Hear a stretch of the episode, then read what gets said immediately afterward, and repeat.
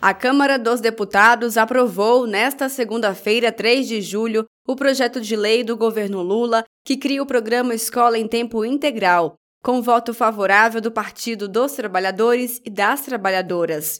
A iniciativa tem o objetivo de fomentar a abertura de novas matrículas na educação básica com essa carga horária. A proposta segue para análise do Senado Federal. O projeto prevê cerca de 2 bilhões de reais em assistência financeira para 2023 e 2024.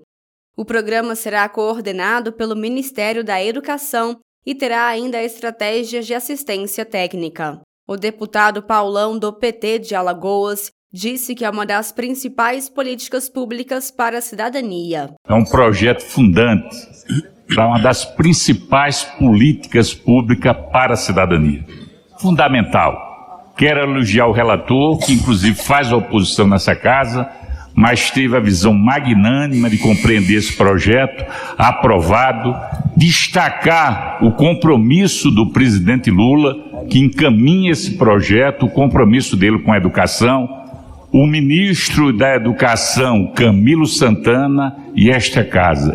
O líder do governo na Câmara, deputado José Guimarães, do PT do Ceará, comemorou a aprovação, ao falar que o projeto abre um grande caminho para fortalecermos a escola básica fundamental para combatermos a violência com os jovens dentro da escola. O deputado Pedro Okizai, coordenador do Núcleo de Educação do PT no Congresso, parabenizou o ministro Camilo Santana e o presidente Lula pela iniciativa do programa. Que apresenta um projeto de futuro, educação em tempo integral, educação integral, educação para nossos jovens, nossos adolescentes e nossas crianças brasileiras.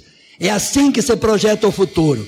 E nós apresentamos uma emenda destinando também, se a educação integral, no caso do ensino médio, que tem adolescentes e jovens que estudam no ensino médio, que o governo possa contemplar com uma bolsa de estudo permanência, porque senão o jovem desiste de estudar se ele não tiver uma bolsa de estudo para permanecer o dia todo na escola. A deputada Dandara Tonantzin, do PT de Minas Gerais, ao defender a escola em tempo integral, disse que finalmente, depois de nove anos, uma iniciativa do governo vai cumprir a meta 6 do Plano Nacional de Educação. A meta 6 prevê que 25% das matrículas, 50% das instituições precisam de educação integral no modelo integrado. Eu quero parabenizar essa iniciativa do nosso Ministério da Educação,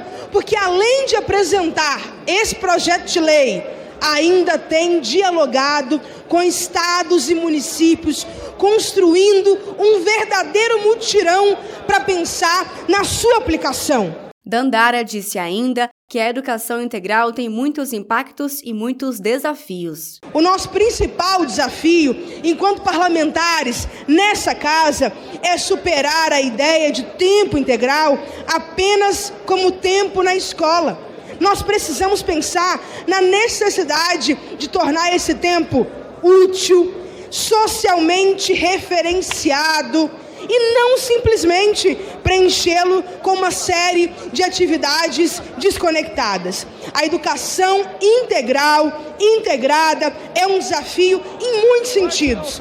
Eu vejo que é necessário um olhar para a educação de jovens e adultos. É necessário um olhar para a permanência dos nossos estudantes, em especial os pobres de periferia como eu. Já o deputado Bom Gás, do PT do Rio Grande do Sul, afirmou que o governo Lula está fazendo um movimento nacional pela educação no país. A deputada Érica Cocai, do PT do Distrito Federal, e os deputados do PT Ayrton Faleiro, do Pará, e Merlong Solano, do Piauí, também defenderam o programa e comemoraram a garantia de um milhão de vagas na escola em tempo integral. O texto aprovado ainda precisa ser apreciado pelo Senado Federal. De Brasília, Thaisa Vitória.